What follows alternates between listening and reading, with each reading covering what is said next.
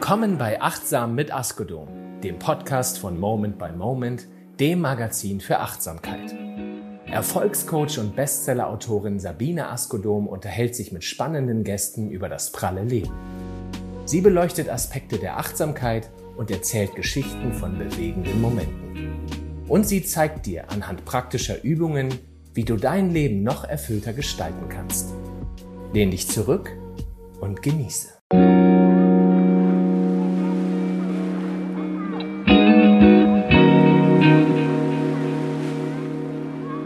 Weißt du, was ein Dilemma ist? Klar weißt du das. Man steckt zwischen zwei Möglichkeiten fest und weiß nicht, wofür man sich entscheiden soll. Ich stecke gerade in einem solchen Dilemma, denn ich habe einen super Podcast aufgenommen mit einer fantastischen Frau, die äh, aus ihrem Leben, aus ihrem Wirken, aus ihrer Berufung erzählt hat. Leider ist die Tonqualität nicht so super. Jetzt war die Entscheidung, nochmal neu aufnehmen oder wir gehen mit diesem nicht optimalen Ton hinein. Ich habe mich entschieden, wir lassen das Gespräch, wie es ist, weil die Frau ist klasse. Das Gespräch ist wirklich, finde ich, fantastisch. Und du musst leider damit leben, dass die Tonqualität nicht wie gewohnt ist. Ich verspreche, beim nächsten Podcast sind wir wieder auf der Höhe der Technik. Hab Spaß. Hallo, liebe Zuhörerinnen, lieber Zuhörer. Herzlich willkommen zur neuen Ausgabe des Podcasts Achtsam mit Astrodon. Ich habe gestern eine sehr schöne Begegnung gehabt mit einer Bekannten in Berlin, einer Freundin kann man sagen, wir sehen uns ganz selten, und die hat mir ein Buch geschenkt. Und dieses Buch heißt Heldinnen des Alltags, also Helden und Heldinnen des Alltags. Ist ganz neu rausgekommen, sie hat das mit einem Bekannten zusammen herausgebracht und die beiden beschreiben dort 30 Menschen, die sich für Umwelt und Gesellschaft engagieren. Am Schluss werde ich euch nochmal genau sagen, wie das Buch heißt und wo ihr das herbekommen könntet. Und es gibt ja so schöne Zufälle im Leben. Weil heute habe ich eine Verabredung mit einer Frau, die zwar nicht in diesem Buch steht, aber für mich auch eine Heldin des Alltags ist. Eine Frau, die gefühlt hat, was sie machen möchte, was die Welt braucht. Und sie kann uns mit ihren Erfahrungen, Erkenntnissen, Erlebnissen helfen, selber für uns so eine Idee vielleicht zu bekommen, was wir tun können gegen die Ohnmacht, die wir vielleicht zurzeit manchmal spüren. In der Welt geht's drunter und drüber, es entwickeln sich Dinge zum Schlechten. Und unsere These wird sein, dass Engagement gegen Ohnmacht hilft. Engagement hilft gegen Weltschmerz, gegen dieses Gefühl, ausgeliefert zu sein.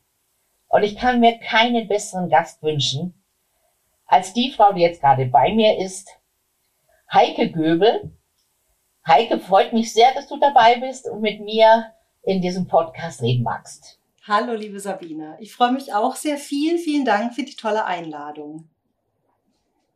Ja, und das passt so zusammen, das Thema und dein Besuch in meinem Podcast, weil unser Thema ist tatsächlich auch ehrenamtliches Engagement.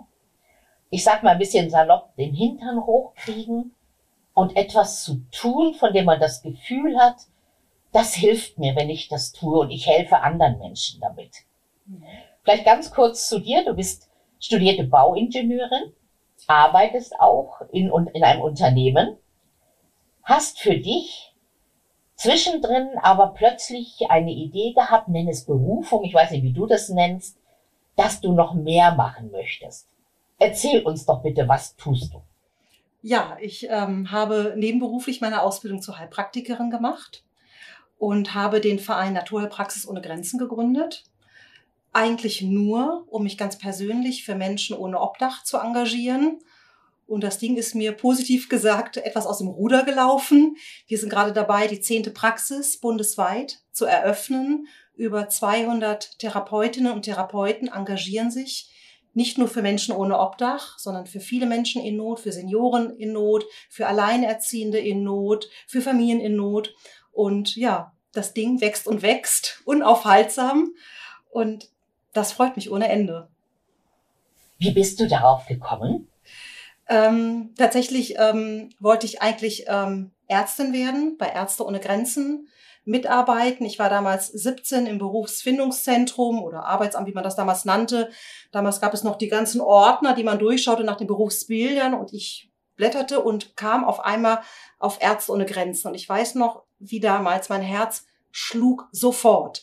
Und ich sah mich schon wirklich visuell in Afrika, in Indien, ich sah mich in den Slums und es war für mich völlig klar, bis ich die Anforderungen sah, nämlich den Numerus Clausus.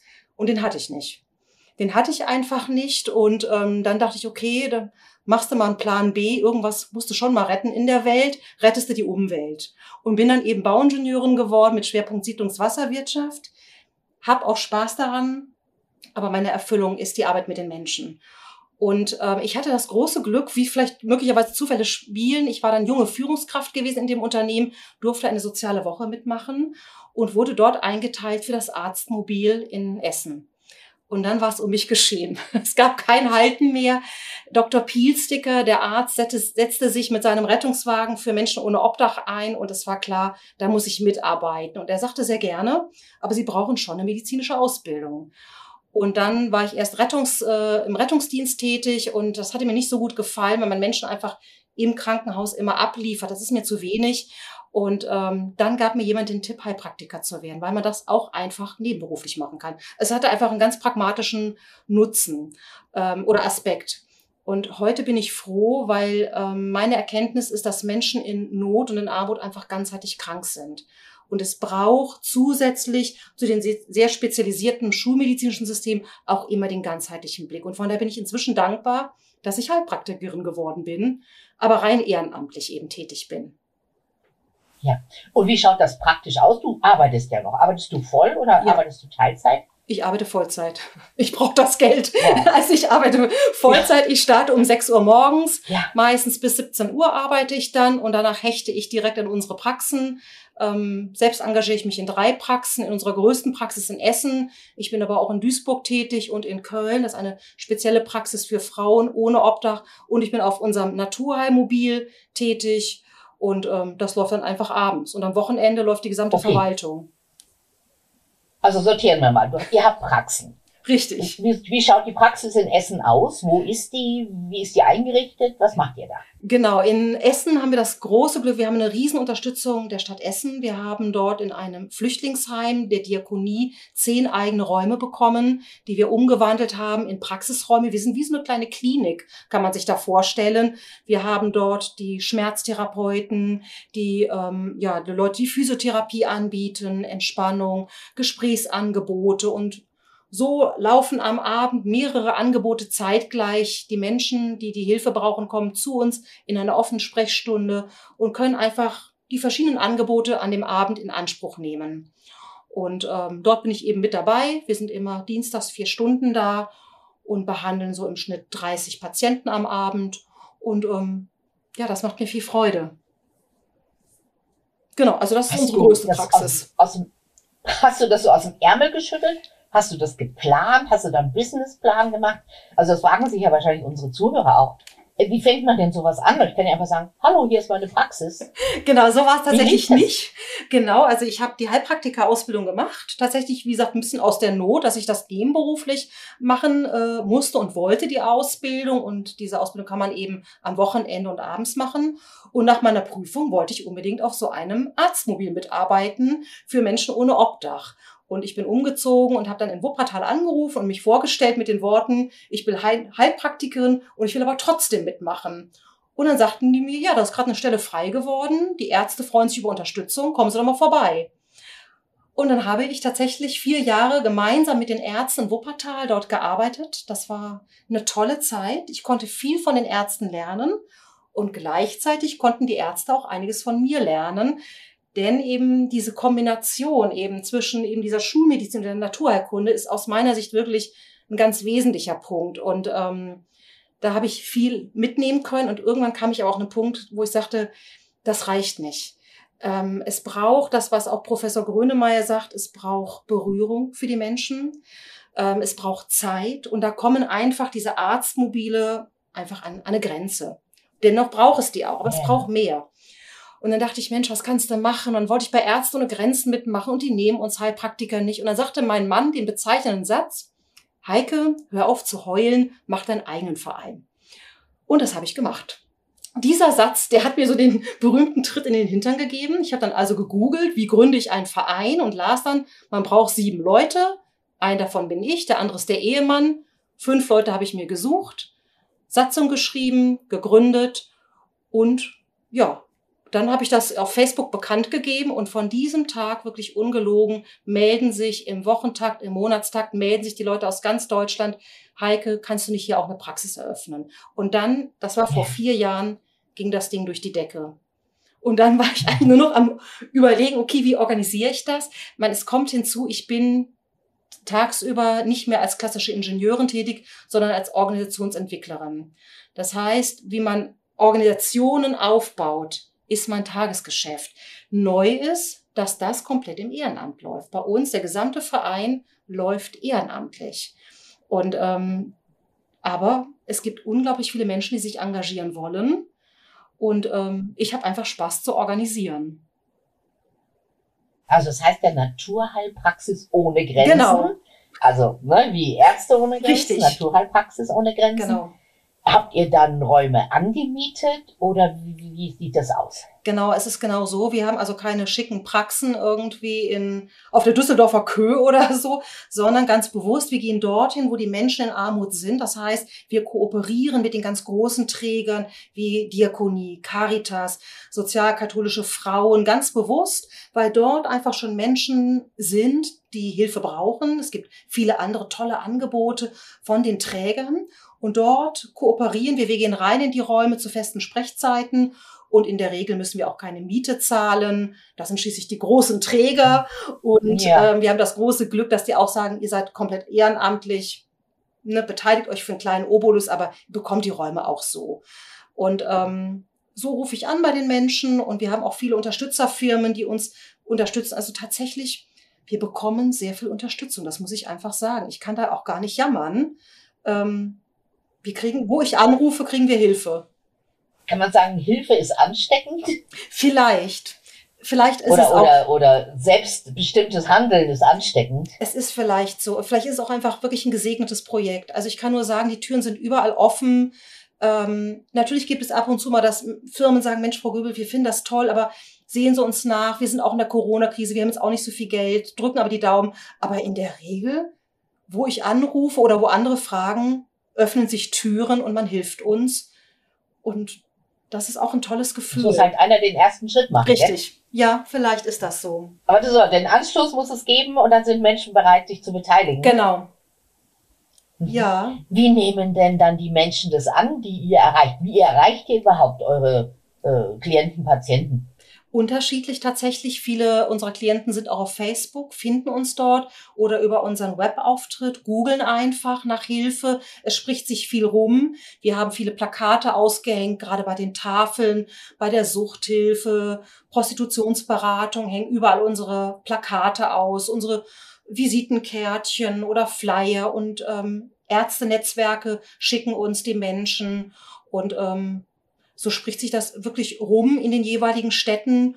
Und ähm, am Anfang haben wir tatsächlich die Erfahrung gemacht, das war auch für uns neu. Man könnte ja denken, ist ja komplett unentgeltlich unser Angebot. Also die ganzen Behandlungen, die Nahrungsergänzungsmittel komplett unentgeltlich für unsere Patienten. Man könnte glauben, man überrennt uns und wir würden gar nicht hinterherkommen. So ist es nicht.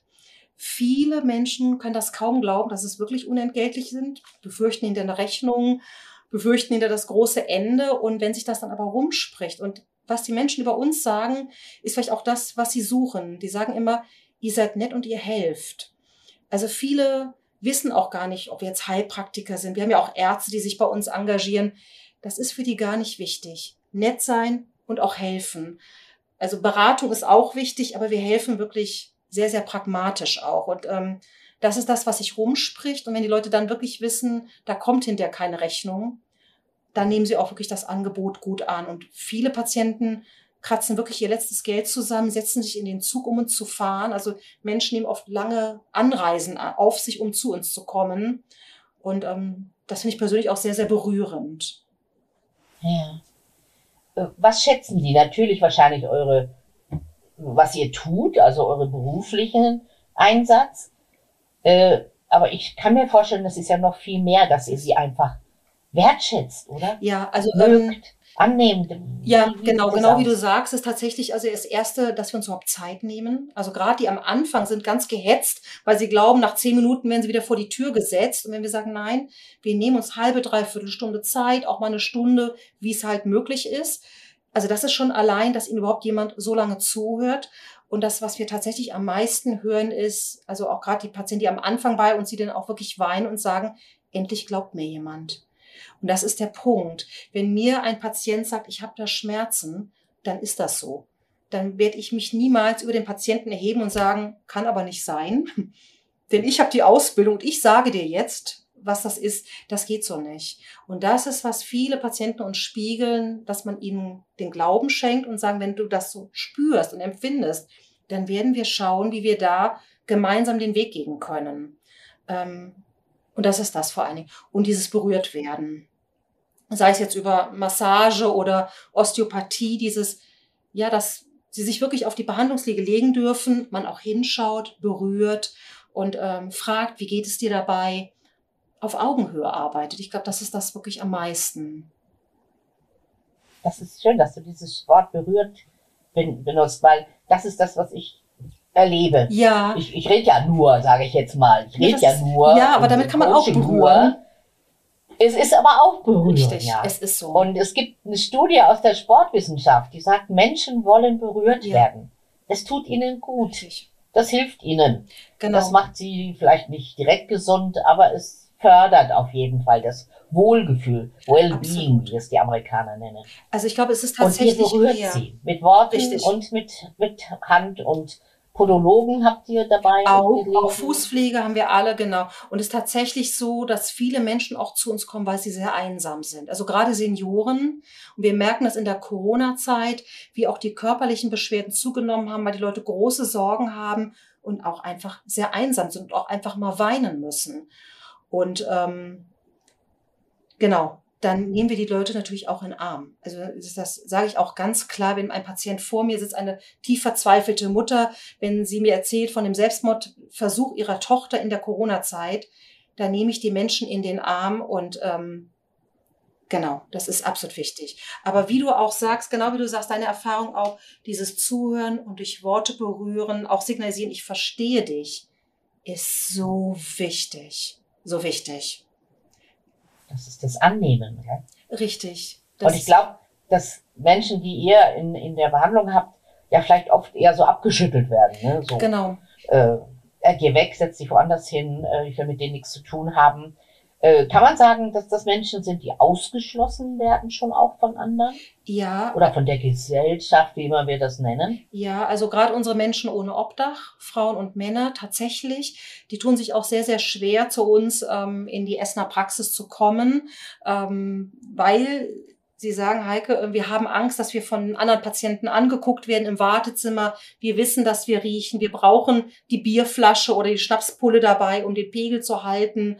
Ähm, und deswegen haben wir auch da einen eigenen Wagen, um zu den Menschen zu fahren. Und ja, sie sind ausgeschlossen. Also das muss man sagen. Wir erleben das, wenn wir, ähm, natürlich müssen wir ganz oft auch die schulmedizinische Hilfe in Anspruch nehmen für unsere Patienten. Gerade unsere obdachlosen Patienten haben schwerwiegende Krankheitsverläufe, wo auch die Naturheilkunde erstmal an eine Grenze kommt.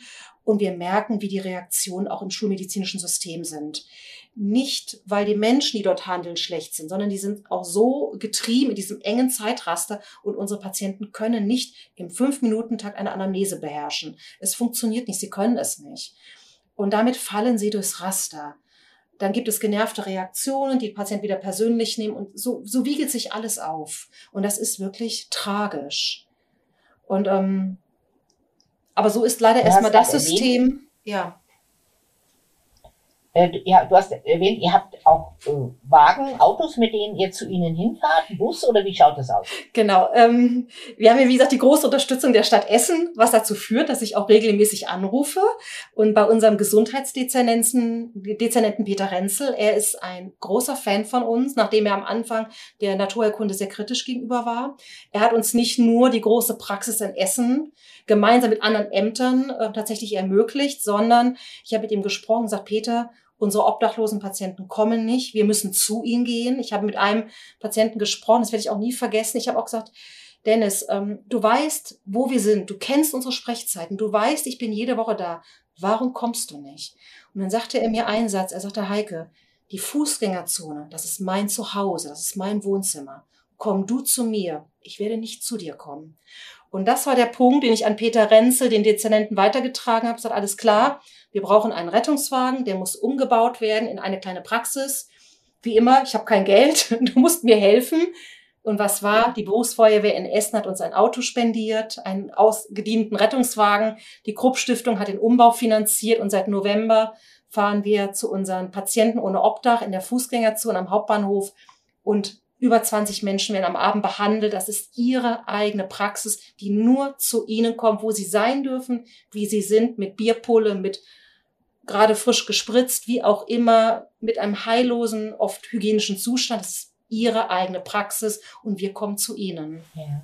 Und das ist mein Herz. Ich fahre sogar den Rettungswagen selbst. Was macht Du fährst selber? Ich fahre ihn selbst. Ich bin sonst eine schlechte Autofahrerin, aber dieses Auto fahre ich selbst, weil das wirklich meine Herzenspraxis ist. Ja. Wie schaffst du das? Wie schafft ihr das? Ähm, ja, dieses, dieses Annehmen von diesen Menschen, wie sie sind. Weil das haben wir ja nicht unbedingt, doch wir haben es als Kinder wahrscheinlich gehabt und haben es wurde uns ja oft abgewöhnt. Also dieses Werten, der soll sich erstmal waschen, die sollte erstmal, hm, hm, hm. Wie, äh, Schult ihr euch da auch darin oder ist es bei den Menschen, die sich zur Verfügung stellen und mithelfen, einfach dabei? Genau, es ist, unterschied genau, es ist unterschiedlich. Also erstmal haben wir verschiedene Zielgruppen und unsere Praxen sind spezialisiert auf entweder Familiennot, Senioren oder auch Menschen ohne Obdach. Und ich überlasse den Therapeuten auch immer, in welcher Praxis für welche Zielgruppe sie sich engagieren wollen. Die meisten wollen sich in der Tat für Kinder, für Familien in Not engagieren. Die zweitgrößte Gruppe möchte sich für Senioren in Armut ähm, engagieren und die kleinste Gruppe tatsächlich für Menschen ohne Obdach. Das ist aber meine Patientenzielgruppe. Und die Menschen wie ich, die sich jetzt wirklich, sag mal, für Menschen ohne Obdach engagieren, die haben es einfach im Herzen. Und bei mir ist es tatsächlich so, ich fühle mich unglaublich angezogen zu Menschen ohne Obdach. Warum das so ist, weiß ich nicht. Aber es ist tatsächlich so, je verwahrloster ein Mensch ist, umso mehr berührt es mein Herz. Und ich habe tatsächlich keine Berührungsängste, weder visuell noch geruchstechnisch. Ähm, es ist einfach so. Andere, wie gesagt, engagieren sich lieber für Kinder. Ich engagiere mich für Obdachlos und bin Gott sei Dank nicht alleine. Ähm, wir haben Supervisionen, wir tauschen uns hinterher aus, weil die Erlebnisse gerade mit Menschen ohne Obdach sind wirklich ähm, schrecklich einfach. Und ähm, wir sehen heillose Wunden, auch wirklich unglaubliche Wundverläufe, ähm, aber auch hinter positiv. Aber was uns am Anfang wirklich begegnet, also auch visuell und geruchstechnisch, ist schon sehr hardcore. Und ähm, das ist man als Heilpraktiker auch so erstmal nicht gewohnt. Im Krankenhaus sicherlich, aber für uns ist das neu. Und ich habe Krankenschwestern, die das mit unterstützen. Ähm, aber wir sprechen hinterher drüber und sind uns einig, ähm, wir geben da nicht auf. Und ähm, wir bleiben bei den Menschen an ihrer Seite. Und ja. die machen tolle Fortschritte. Und, also ich habe so viele Fragen. Ich frage es gleich weiter. Ähm, seht ihr denn dann Fortschritte bei den Menschen, mit denen ihr arbeitet, oder fangt ihr immer wieder bei Null an? Genau, es gibt beides. Es gibt fantastische Fortschritte bei all unseren Patienten, muss man wirklich sagen. Toll, wie sie auf einmal ihr Leben wieder in Griff nehmen. Also nicht nur gesundheitlich, wir arbeiten natürlich viel an der Gesundheit, aber durch die psychologische Beratung ist das auch viel mehr in Richtung Lebensunterstützung, wie man das Leben wieder bewerkstelligt, wie man Anträge bei Ämtern stellt, wie man vielleicht mit familiären Problemen umgeht. Und wir sehen tatsächlich rein körperlich, wie die Patienten oft ganz gebeugt in unsere Praxis kommen mit gekrümmten Schultern und ganz aufrecht strahlend am Abend die Praxis wieder verlassen. Also wirklich sichtbar. Und dadurch, dass sie wirklich sehr immer wieder kommen, ähm, in Regel alle zwei Wochen, manchmal sogar wöchentlich, sind das tolle Fortschritte. Und gleichzeitig ist es keine Garantie, dass der Patient wieder irgendwie strauchelt. Ich nenne das immer so liebevoll stolpert auf seinem Weg. Das passiert gerade bei unseren Menschen ohne Obdach. Dann tauchen die doch mal wieder ab, werden rückfällig. Das ist so. Und dann sind wir aber wieder da und sagen, hey, und wenn du wieder willst, wir sind wieder an deiner Seite und gehen wieder den Weg zusammen. So, wir haben äh, wieder zueinander gefunden. Genau. Nachdem ihr einen Stromausfall hattet, offensichtlich in Essen. Richtig. Aber du bist strahlend, leuchtend wieder da. Genau, das soll uns nicht aufhalten. Genau. Ich muss unbedingt dich noch fragen nach deinem Praktikum, was du gemacht hast in Chicago, richtig? Richtig, genau. Ja, ich ähm, Genau, ich war als Therapeutin. Äh, letztes Jahr war ich bereits in Tansania in einem Kinderdorf für schwerstbehinderte Kinder. Und in diesem Jahr war ich in Chicago, ähm, habe dort bei zwei Einrichtungen für Menschen ohne Obdach gearbeitet, auf einem großen Klinikbus, ähm, weil mir wichtig ist, ähm, dass wir auch international uns engagieren, aber auch gleichzeitig lernen von anderen. Und ich konnte sehr, sehr viel lernen von den Organisationen. Und gleichzeitig war es mir aber auch wichtig, dass wir unsere Impulse mit dem ganzheitlichen Therapieeinsatz auch mit ja, einbringen. Und ich hoffe einfach so ein bisschen, dass ich den Weg bereite für andere Therapeutinnen und Therapeuten, die sich dann auch ähm, gern über unseren Verein im Ausland engagieren wollen. Ich verstehe mich immer so ein bisschen als die Vorweggeherin, die die Dinge organisiert, Erfahrungen sammelt aber es anderen dann auch ermöglicht. Und so ähm, finanziert unser Verein inzwischen auch Stipendien für Therapeuten, die sich im Ausland engagieren wollen. Ah, okay. Aber du bist in Chicago richtig mit eingestiegen in die Aber Arbeit hallo. mit Obdachlosen? Aber hallo. Mit einem riesigen, glaube ich, Bus gefahren? Richtig. Genau, tagsüber war ich in einer Einrichtung und habe dort Therapien äh, für die Obdachlosen in der Einrichtung angeboten, ganz viel Schmerztherapie, Meditaping, aber ich habe auch die Füße gepflegt. Also da muss man einfach anpacken, das, was anliegt, muss gemacht werden. Und abends war ich dann mit auf dem großen Klinikbus unterwegs und das war eine tolle Erfahrung, weil tatsächlich in Amerika mit Menschen ohne Obdach ganz anders umgegangen wird als uns in Deutschland. Also prägnant finde ich einfach, dass dort die Menschen auch mit Sir und Madam angesprochen wird. Und das macht was mit Menschen. Also ich meine, wer würde Sir oder Madam zu Menschen ohne Obdach in Deutschland sagen? Also da gibt's alle möglichen Begriffe, nur nicht das. Und ich habe immer gesagt, genau, ich möchte in einem Land mich engagieren, wo so mit den Allerärmsten in der Gesellschaft umgegangen wird. Und ähm, auch eine ganz andere aufsuchende Hilfe. Also ich habe ganz, ganz viele Impulse mitgenommen und ich gedenke, dass durchaus auch in Deutschland einige Dinge dazu verändern. Das ist mir einfach wichtig. Ja. Ja. Ja. Als Außenstehende, als Außenstehende könnte man ja jetzt denken, oh, die Frau verbrennt ja für das, was, wofür sie brennt. Wie schaffst du es, dass du dich nicht überforderst und übernimmst? Ähm, genau, die Sorge haben viele von außen, ähm, aber ich habe für mich einen Mechanismus, wenn es mir zu viel wird, wird, und das gibt's immer mal wieder die Phase, dann nehme ich mir ein, zwei Tage Auszeit, verkrümel mich in mein Bett oder gehe in die Badewanne und tatsächlich bin ich dann wieder voll einsatzfähig. Ähm, ich habe meinen Mann, über, mit dem ich über vieles reden kann, wo ich auch einfach mal abends heule. Auch das kommt vor, wenn ich wirklich verzweifelt bin für die Menschen einfach mit ihnen mitfühle. Aber das hält mich nicht komplett auf, sondern dann habe ich eine kurze Regeneration und dann geht's weiter. Tatsächlich habe ich so ein bisschen überlegt, glaube ich, was mich am meisten antreibt, ist die Wut. Die Wut über Dinge, wo ich sage, das muss anders gehen. Das, das kann mir keiner sagen, dass das hier das letzte Wort gesprochen ist. Also liegt vielleicht ein bisschen daran, ich war auch zwei Jahre in der Behörde und ähm, da habe ich so ganz oft den Satz gehört, Frau Göbel, das war immer schon so und das bleibt auch so. Und da habe ich immer so, so eine Trotzreaktion, da ich sage, nee, das sehe ich aber nicht so. Dinge sind veränderlich. Ähm, und das kann mir keiner erzählen. Und das ist tatsächlich so eine innere Wut, die mich so antreibt.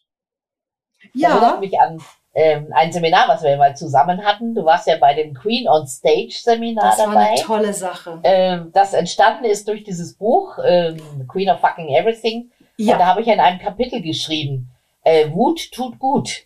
Stimmt, Also dass richtig. wenn wir diese, dieses Gefühl spüren ja. und etwas daraus machen und nicht nur um uns schlagen, genau. dass es uns besser geht dann auch und dass wir ja. damit wirklich in der Welt was verändern können. Genau. Und da bist du auch ein großes Vorbild für mich, weil genau du auch einfach sagst, man kann Dinge machen und man kann sich entwickeln.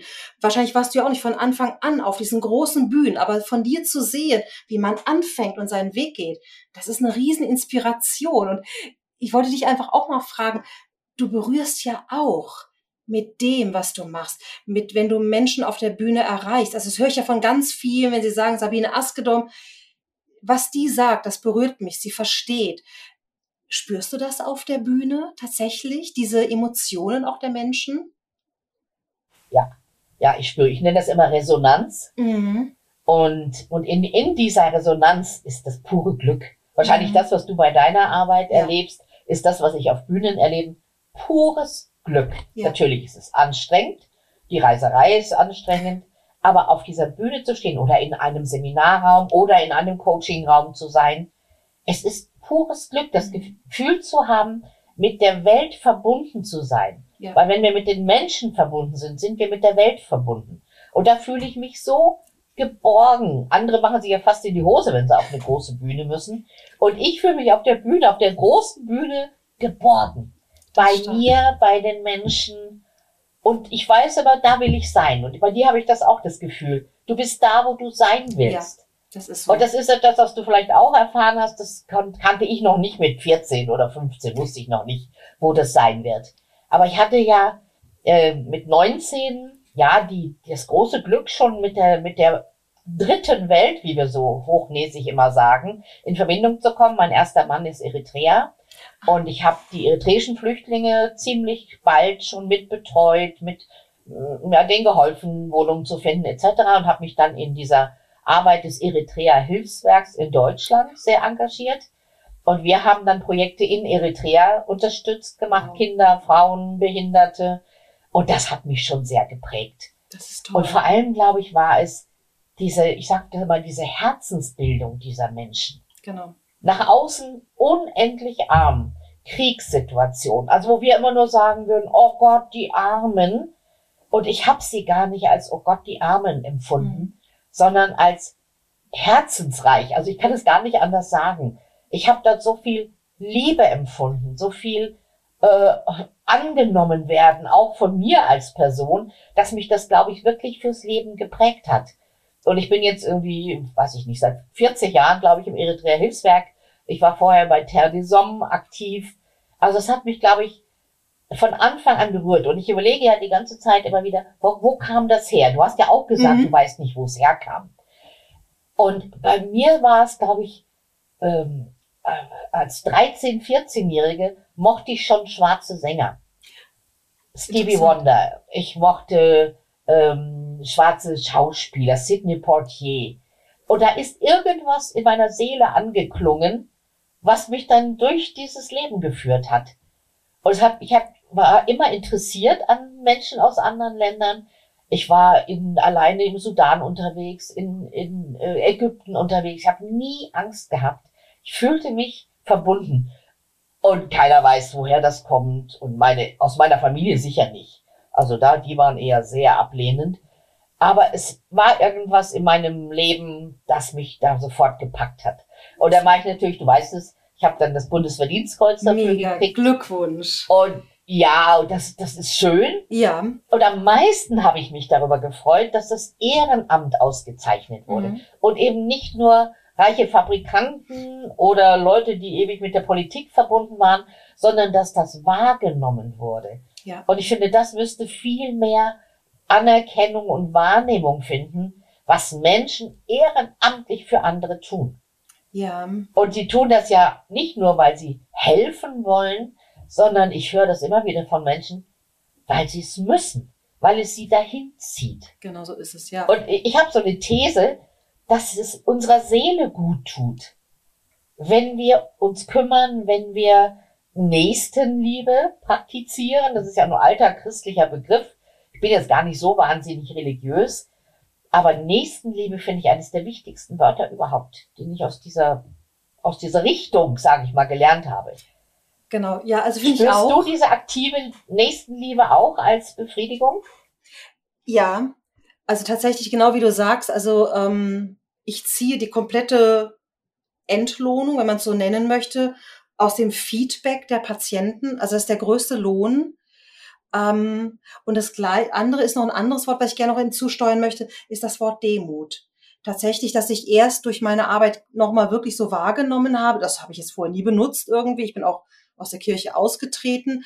Aber das Wort Demut empfinde ich tatsächlich, weil das, was die Menschen, mit denen ich zusammenarbeite, was die leisten auf ihrem Weg, ähm, das macht mich demütig, was die oft aushalten, ertragen und trotzdem noch irgendwie halbwegs positiv in die Zukunft gucken. Und als du das Buch vorhin vorstelltest, war mein erster Gedanke, für mich ganz persönlich sind meine Patienten die Alltagshelden, weil sie wirklich heldenhaft, wirklich die Hürden und Hindernisse in ihrem Leben ja irgendwie meistern. Und das macht sie so ganz stark. Und dieses Potenzial in ihnen zu sehen und zu unterstützen, das lässt sie am Ende dann auch so aufrecht aus unseren Praxen gehen. Vielleicht fühlen sie sich hinterher auch wirklich als Helden. Und das sind die auch ja. in meinen Augen. Ja.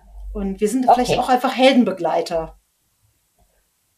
Auf jeden Fall Menschenbegleiter. Auf jeden ich möchte Fall. ein kleines Spiel machen mit dir noch. Das okay. mache ich immer in meinem Podcast. Du weißt, dass ich mit dir spielen will. Du weißt noch nicht, worum es geht. Richtig. Ähm, ähm, Nächstenliebe, Menschenliebe im Altgriechischen heißt ja Agape. Viele von uns mhm. kennen das Wort, steht auch im, im Neuen Testament. Agape, das ist so ein bisschen sperrig. Und ich möchte dich bitten, für jeden Buchstaben dieses Wortes Agape mir ein Wort zu sagen. Ein Wort mit A, was mit unserem Thema zu tun hat.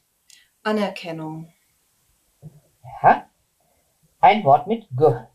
Geduld. Eins mit A. Nochmal.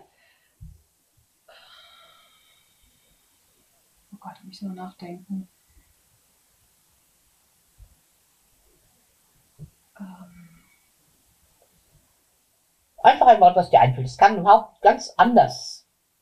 ja, genau, das passt. Anders. Andere. Andere. andere. Dann ah. ich andere. Andere. Ja, perfekt. Andere. Dann ein P, ein Wort mit P. Potenzial. Ja, und ein E. Erdulden. Dann fangen wir doch damit gleich mal an. Erdulden. Was hat deine Arbeit, deine ehrenamtliche, engagierte Arbeit mit Erdulden zu tun? Auf mehreren Ebenen. Ich fange an bei, bei unseren Patienten, weil die ja wirklich im Mittelpunkt stehen. Man muss manchmal mit denen auch diese Schicksalsschläge gemeinsam erdulden. Man muss auch manchmal erdulden, dass sie andere Vorstellungen haben und von dem Weg, den man vielleicht gemeinsam erarbeitet, auch abweichen. Auch das muss man erdulden. Und manchmal ist es so, dass Vereinsarbeit verdammt viel Arbeit macht. Und eigentlich nicht nur eigentlich, sondern das macht so viel Arbeit. Dieser ganze Formalismus mit den ähm, Rechnungen, die man stellen muss und den Ämtern und den Vereinsversitzungen und da muss man auch so einiges erdulden, denn ich muss sagen, 200 Therapeuten, und zwar ganzheitliche Therapeuten, die hüpfen auch sehr ganzheitlich durchs Vereinsleben. Und das kostet auch so manche Nerven, diesen Flohhaufen halbwegs im Zaum zu halten. Ja, das gehört das auch dazu, zur Vereinsarbeit. Die ist nicht gerade schön, passt, aber ja. es gehört dazu. Ja.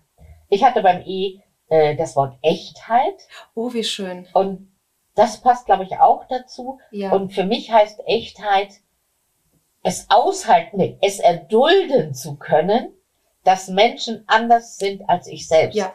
Und ich fand, das war bis jetzt in meinem Leben die größte Herausforderung. Mhm. Äh, erdulden zu können, dass sie anders denken, dass sie anders reagieren. Äh, und, und vielleicht kennst du das, dass man so, wenn man noch jung ist, so denkt, wieso sind die nicht wie ich? Dann wäre alles ganz einfach. Genau. Und das aushalten zu können, dass sie Richtig. anders sind, ja. das habe ich in diesem Wort Echtheit. Ja, das stimmt. Das passt sehr, sehr gut. Absolut. Und das hat ganz viel auch mit Respekt mhm. zu tun. Weil es ist einfach sehr übergriffig, oh, wenn man seine eigenen Sachen überstülpt. Das ist das, was auch Therapeuten ja. lernen. Wenn ich sage, die Therapie steht nicht im Mittelpunkt. Der Mensch steht im Mittelpunkt. Ah, Und wir akzeptieren okay. das. Und ähm, das ist ja. ganz wichtig. Ja. ja, Echtheit, das passt das gut. Passt. Ja. Dann hattest du bei P Potenzial. Ja. Was hat das mit deinem Thema zu tun? Unsere Patienten. Oder mit unserem, Man muss, unserem Thema? Also aus meiner Sicht, die Grundhaltung von Naturpraxis ohne Grenzen ist, dass wir das Potenzial in den Menschen sehen. Ähm, und das muss geweckt werden. Und es ist, wir sagen auch immer, es ist dein Körper. Du entscheidest. Wir machen dir Angebote. Und du hast dann das Potenzial, dein Leben zu ändern. Und ich glaube, das spüren die Patienten, dass wir wirklich auch an sie glauben und ähm, an ihrer Seite sind. Uns nicht über sie stellen und sagen, also hier ist aber eine Grenze für dich, das sehe ich ganz klar. Oder so ist der Weg, ansonsten klappt's nicht. Sondern nein, sie haben das Potenzial und wir wecken das und begleiten das. Ich habe bei P. Packmas. Das ist sehr bayerisch. Das passt auch sehr gut. Aber ich glaube, es passt auch, auch zu deiner Philosophie. Ja. Weil man kann ja lamentieren Richtig. und traurig sein und Ja. leiden an dieser Welt. Genau. Und ich glaube, was du uns zeigst, ist, man kann es auch anpacken. Man Ja. kann was tun. Absolut. Und zwar, glaube ich, jeder an dem Ort, wo er ist. Der eine kann Richtig. vielleicht ein bisschen Geld spenden, damit die anderen was damit tun. Äh, der andere hat vielleicht eine Idee für etwas. Der dritte kann sich einem einzelnen Menschen zuwenden. Vielleicht der Nachbarin der Alten, vielleicht jemand, von dem wir merken, dem geht's nicht gut. Ich glaube, es geht ums Anpacken Total. Also und kann nicht ich, immer denken, Ja. ach, ich weiß nicht, ob ich mich jetzt einmischen sollte und na, dann habe ich es an der Backe. Genau, ich würde das sogar gerne noch unterstreichen, weil in der Tat, als ich diesen Verein gegründet habe und der immer mehr wuchs, kamen immer mehr Leute und äh, Heilpraktiker auf mich zu und sagten, Heike, ich habe schon immer gedacht, so etwas müsste man machen. Ich kann das schon nicht mehr hören, weil man machen müsste, verändert nicht die Welt. Man muss es auch irgendwann mal machen einfach. Also ja, das ging mir irgendwann gehörig auf den Zeiger. Ja, ich habe bei A Aufmerksamkeit Sehr schön. und ich glaube, das ist so ein Punkt, der passt auch zu, zu deiner Arbeit, zu meiner Arbeit, ähm, dass wir hingucken, Absolut. dass wir merken, ja, wenn jemand Hilfe braucht, wenn Genau. etwas schief läuft. Äh, ich denke jetzt gerade bei der Diskussion um, um dieses Bürgergeld, mit welcher unendlichen, herzlosen Arroganz über Menschen gesprochen wird, die Ja. kein wenig Geld haben und denen unterstellt wird, dass die sich in die Hängematte schmeißen und auf unsere Kosten sich ein schönes Leben machen. Und denke, ihr habt keine Ahnung. Ihr wart noch nie an einem, an einer Stelle, an einem Ort, wo man diese Menschen getroffen hat genau, und gesehen hat, mit wie wenig Geld die auskommen müssen. genau. Äh, eine alleinerziehende Mutter, du hast gesagt, Ja. ihr habt äh, alleinerziehende Mütter mit kleinen Kindern, die wirklich nicht wissen, wo sie das Geld für den Wochenendeinkauf herkriegen sollen. Und ich kann diese Arro Arroganz, könnte man auch bei A nehmen. Ich kann das manchmal nicht mehr ertragen. Genau. Und ich habe jetzt für mich entschieden, auch auf Facebook, ich schreibe dann meine Meinung, ich teile Sachen, die ich unterstütze. Und da gibt's immer Leute, die dann sagen, oh, Frau Askedom, ich habe aber gedacht, Sie wären da äh, irgendwie klüger. Und ich denke, hallo, was soll ich da klüger sein? ja, Gucke hin. genau. Und, Und du hast ja andere bei A. genau, ich wollte es noch kurz mit dem großzügig unterstützen, weil ähm, ich finde auch, es gibt, wie man sagt ja immer so, es gibt immer sogenannte schwarze Schafe, die ein System ausnutzen. Ähm, ich finde aber auch, eine Gesellschaft kann sich das vielleicht auch leisten. Also zum Beispiel wir bei Naturpraxis ohne Grenzen, wir überprüfen die Armut nicht. Das ist eine Grundsatzentscheidung, weil wir vertrauen den Menschen. Weil Le Leute, genau wie du sagst, müssen sich so oft schon beweisen und erklären und die Hosen runterlassen. Und möglicherweise gibt es auch mal einen Patienten, der vielleicht sich unsere Hilfe sogar leisten könnte, aber trotzdem zu uns kommt. Und ich sage immer den Therapeuten, das können wir uns trotzdem leisten, auch so einem Menschen mal etwas zu schenken. Das macht uns nicht kaputt. Das hat auch etwas mit Großmütigkeit zu tun. Wenn es uns auffällt, sprechen wir mit den Menschen, aber ähm, dieses per se, dieses Unterstellen, es könnte jemand nicht arm genug sein und diese Hilfe bekommen, finde ich auch immer sehr traurig. So, jetzt können wir zeigen, wie man mit Hindernissen im Leben fertig wird. Stimmt. Das ist ja heute nicht so ganz einfach, aber wir halten durch, wir sind zuversichtlich und wir finden Und immer wieder zueinander. Und das ist Genau, auch richtig. unser Thema. genau. Wille, Ich möchte mal bei Agape weiter zurückgehen. Ich hatte bei dir geben und du hattest Geduld. Jo, Dann ja. sag mir du passt mir doch mal, was, welch, was dir bei dem Wort geben einfällt und ich gucke mir mal das Wort Geduld an. Mm, bei Geben würde ich gerne, wahrscheinlich würde man jetzt vermuten, dass, dass ich sage, wir geben so viel. Aber es ist wirklich auch ein, unsere Patienten geben uns ganz viel. Nicht nur, jetzt, dass sie ihre Dankbarkeit ausdrücken, sondern ganz praktisch, sie bringen nicht immer was zu essen mit. Wir sind offensichtlich sehr verfressene Therapeuten und sie backen was zu Hause, bringen uns Obst mit. Es ist natürlich oft von der Tafel gespendet, ähm, aber da zwacken sie uns was ab, Schokolade, Kaffee. Und das ist auch sehr liebevoll. Da, oder dass sie mal 50 Cent in Sparschweinchen werfen. Ähm, deswegen unsere, unsere schreiben Weihnachtskarten für uns. Eigentlich geben unsere Patienten uns sehr viel. Und natürlich geben wir auch viel. Und das macht Spaß. Dieses gegenseitige Geben und sich beschenken in beide Richtungen macht viel Spaß. Boah, es ist also geben und nehmen. Ja. Und es ist Austausch, gell? Das ist, glaube ich, das Spannende. Ja. Es Austausch von, von äh, Respekt, von Achtung, ja. von Liebe. Ja. ja, von Liebe, ja. Und wenn es einen Austausch gibt, dann hat man auch die Kraft weiterzumachen, gell? Wenn es immer Auf einseitig wäre, wenn die nur schimpfen würden oder sagen, ah, ja. wie macht ihr das mit uns? Ich glaube, dann bist du irgendwann mürbe. Ja, das kann gut sein. Ja. Aber geben und nehmen macht, gibt Kraft. Das ja. stimmt. Und dann haben wir auch die Geduld. Du hast Richtig. beim A annehmen gesagt als erstes. Was hat ja. das mit deiner Arbeit zu tun? Oder vielleicht auch mit dem, was wir unseren Zuhörerinnen und Zuhörern mitgeben können als Mutmacher? Ja, ich glaube, das hat, also bei mir hat das ganz viel damit zu tun, die Menschen so anzunehmen, wie sie sind, ähm, nicht zu beurteilen und schon gar nicht zu verurteilen, ähm, mit ihrer Haltung, mit ihrer Einstellung, aber auch mit ihrem körperlichen Zustand ähm, wirklich annehmen und ähm, auch die Situationen, die sie mitbringen. Tatsächlich ist es so, dass ich immer die Patienten frage, was ist dir heute wichtig? Was kann ich für dich tun? Also annehmen, was sie in dem Moment auch brauchen und darauf einlassen. Ähm, ja, das hat also inzwischen bei mir auch wirklich eine Haltung, auch anzunehmen, wie andere Menschen an Bord kommen von NOG, sich engagieren wollen, wie wir auch annehmen dürfen, wie wir Unterstützung bekommen. Am Anfang fiel mir das sehr schwer, ähm, sich auch beschenken zu lassen. Wir haben ja viele Unterstützer, Stiftungen, Firmen und da sehe ich ja auch, ja, wie viel wir bekommen, was da für ein Wert dahinter steht. Ähm, da auch wirklich zu sagen, das, das nehmen wir an, ja, das nehmen wir an weil andere wollen uns geben, damit wir arbeiten können. Ja. Das hat ganz viel zu tun. Ich würde das gerne aufgreifen, dein Wort, weil mir das viel besser mhm. gefällt als mein A-Wort. Ähm, meine Erfahrung ist, es fängt schon dabei an, dass wir annehmen, was ist auf dieser Welt. Ja. Also wir können schon verzweifeln. Ne? Ich kenne auch ja. solche Anflüge von Verzweiflung.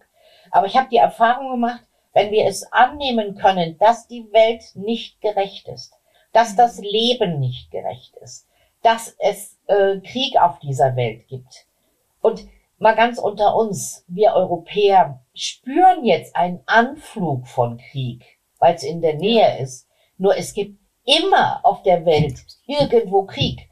Oder müssen wir mal ganz selbstkritisch sagen, die Menschen im Jemen sind uns relativ wurscht. Ja, und diese Menschen leiden seit zehn Jahren unter dem ja. Krieg. Kinder sterben, es macht uns nichts aus, solange wir es nicht sehen. Oder bin ich so manchmal so ein bisschen ha, ärgerlich auch, dass ich denke, ja. jetzt ist es plötzlich in Europa und es wird ganz wichtig, weil wir plötzlich selber Schiss um unser eigenes kleines Leben kriegen. Ja.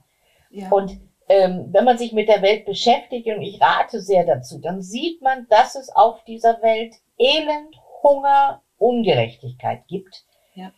Und äh, annehmen heißt nicht, dass wir es gut finden sondern Richtig. dass wir die Realität erkennen. Ja. Hilft dir Absolut. das auch, dass du sagst, ich sehe, dass es so ist und jetzt tun wir was? Genau, also doch auch das bewusst hingehen in Situationen, ähm, gerade bei den Menschen ohne Obdach, dass wir wirklich zu ihnen gehen und das aushalten, wenn ich weiß, dass sie abends wieder auf dieser Parkbank schlafen werden, während ich in meinem warmen Bett äh, schlafe. Das ist extrem schwer. Aber weggucken ist keine Lösung. Es macht die Situation nicht besser. Genau wie du sagst, weggucken verändert nicht die Situation. Ich setze mich ganz bewusst diesen Situationen aus. Das ist der Grund, warum ich mit in Chicago war, um es zu erleben, um dann zu sagen, und ich glaube, jetzt gibt es Ansätze. Ich weiß nicht, ob sie die Welt verbessern. Aber nichts tun ist auch keine Lösung. Ähm, oft sagen die Leute, ja, woher willst du wissen, dass es besser wird? Weiß ich nicht Ähm, aber stehen bleiben und weggucken ist für mich keine Option. Und genau, ja, das hat ganz viel mit Annehmen das heißt, zu tun. Äh, den Mantel teilen, ne? wenn wir jetzt mal beim St. Martin sind, das war ja gerade. Ja. Also das heißt, Anteil nehmen, oder? Richtig. Genau, und manchmal sich zu den Menschen auf die Bank setzen, auch wirklich in ihre Situation. Ich mache das ganz oft, wenn die Menschen auch auf dem Boden sitzen, in, an der Fußgängerzone mich zu ihnen zu setzen, einfach ja in ihre Situation etwas versuchen hineinzubegeben. Ich bin jetzt nicht so, dass ich mit ihnen abends auch noch übernachte, soweit gehe ich nicht, aber einfach ein bisschen, man sagt ja auch ein bisschen so, in den Schuhen mitlaufen, ein bisschen das Gefühl zu bekommen, wie fühlt es sich da gerade an und wo kann ich ansetzen ja, und ein bisschen abgeben. Ich weiß, dass das nicht viel ist, aber für die Menschen ist das unglaublich viel. Also für mich war das am Anfang auch schwer zu sagen, reicht das? Reicht das, was wir tun? Wie kann ich abends in mein Bett gehen? Wieso? Mein Mann sagt auch noch, Heike, wenn du jetzt die Menschen auch mal mit nach Hause bringst, dann ist aber mal, ist ja mal langsam gut hier. Ich werde das nie vergessen. Ich habe ein obdachloses Pärchen, die haben in einem Waldstück an unserer Bundesstraße hier in Essen gelebt und ich habe sie abends zu ihrem Schlafplatz gebracht in meinem großen Dienstwagen und ich habe sie dann im Dunkeln in dieses Waldstück hinter ähm, dem Kentucky Fried Chicken laufen sehen und es hat mir das Herz gebrochen. Und gleichzeitig wusste ich, wenn ich jetzt aus dem Auto steige und sage, ich nehme euch jetzt mit nach Hause, steigt mein Mann mir aufs, auf den Kopf. Das ist die Grenze auch in unserer Beziehung. Dieses Gefühl, dieses beschissene Gefühl, in seinem Dienstwagen zu sitzen, im Warmen, ist furchtbar. Aber nichts zu tun ist auch nicht die Lösung. Ich habe sie am nächsten Tag abgeholt, in die Suchtklinik gebracht und sie haben den Weg jetzt in eine eigene Wohnung geschafft. Aber dieses Erlebnis werde ich im Leben nicht mehr vergessen und man fühlt sich beschissen. Aber es hilft jetzt auch nicht, wenn ich den Dienstwagen wegschmeiße und irgendwie im, quasi in einem Lumpen durch die Gegend laufe. Das bringt auch nicht weiter. Aber dieses Gefühl zu wissen, ich habe etwas, und die anderen haben nichts. Und trotzdem, da kommt kein Vorwurf von den Menschen. Im Gegenteil, sie wünschen mir einen schönen Urlaub. Ich musste am Anfang auch aushalten, dass mir die Patienten sagten, Heike, schönen Urlaub und genieß die Zeit. Und ich habe mich so schlecht gefühlt, dass ich jetzt Ausland geflogen bin an den Strand und wusste, meine Patienten können sich das im Leben nicht leisten. Aber die wollen nicht, ähm, dass man dann, oh, das ist, aber es ist so schwierig. Ja. Und jetzt so verstehe ich, warum das Wort Demut dir so wichtig ist. Genau.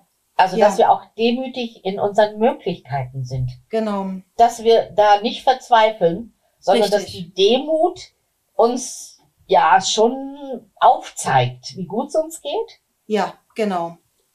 Aber ich glaube, sie hilft uns auch, dass wir nicht lieber die Augen verschließen und so tun, als würden wir nicht sehen, was in dieser Welt los ist. Richtig. Lieber das Potenzial also, nutzen und ja, dann kämpfen. In aller Unvollkommenheit. Ja, Genau. Okay. Und ich glaube, das fällt manchen Menschen schwer, äh, dass sie denken, ja. Mensch, was ist denn das, dass ich jetzt der Nachbarin da ein paar Plätzchen rüberbringe? Das, das hilft doch der auch nichts. Und ich glaube doch, das sind die Gesten, die helfen. Es ist total viel. Ja, dieses Wahrnehmen der Menschen.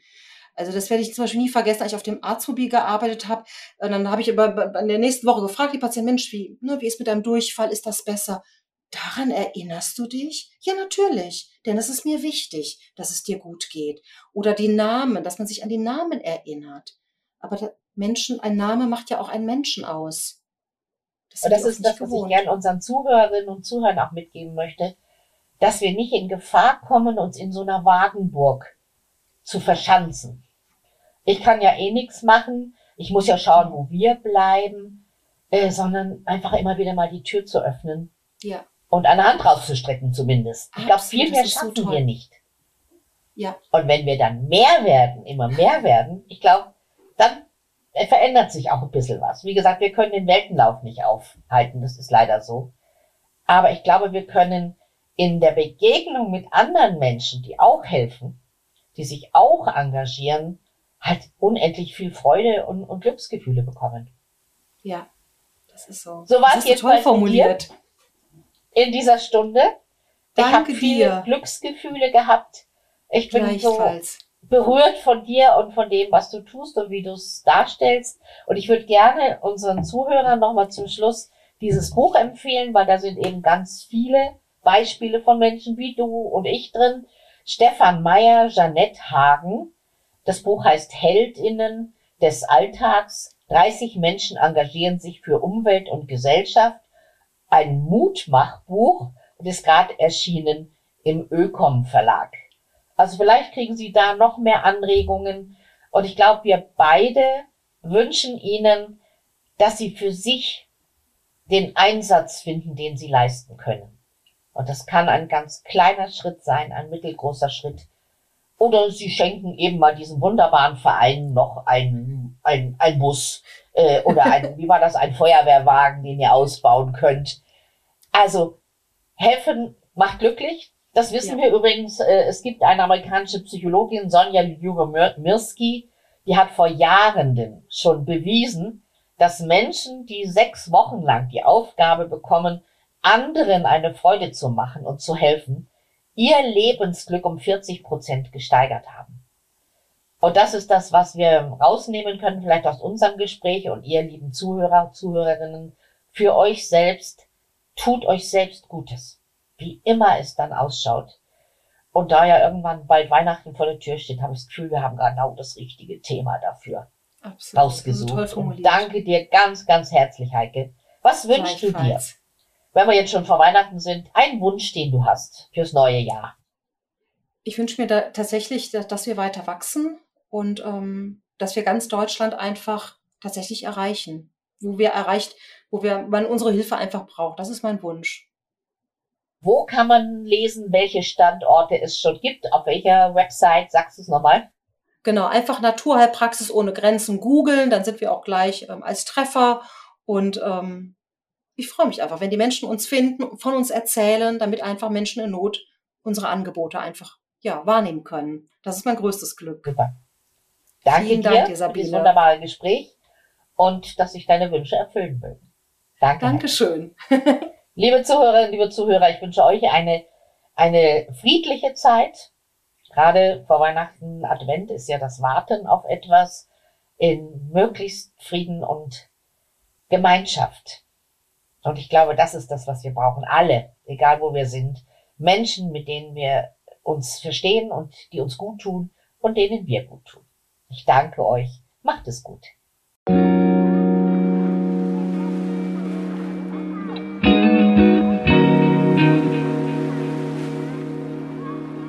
Das war Achtsam mit Askodom, der Podcast von Moment by Moment, das Magazin für Achtsamkeit. Und Coach und Bestseller-Autorin Sabine Askodom. Unsere Episoden erscheinen immer am ersten Samstag des Monats. Wenn ihr keine Folge verpassen wollt, freuen wir uns, wenn ihr unseren Podcast abonniert. Moment by Moment erhaltet ihr am Kiosk und in unserem Shop auf www.moment-by-moment.de. Alle aktuellen Termine von Sabine Askodom findet ihr auf www.askodom.de. Macht es gut. Bis zum nächsten Mal. Dieser Podcast ist eine Produktion der Hammer Solutions Media. Für Schnitt und Mix ist Marvin Stegmann verantwortlich. Für die redaktionelle Unterstützung bedanken wir uns bei David Münch und Bielen Askodom. Sprecher der An- und Abmoderation ist Gerrit Winter.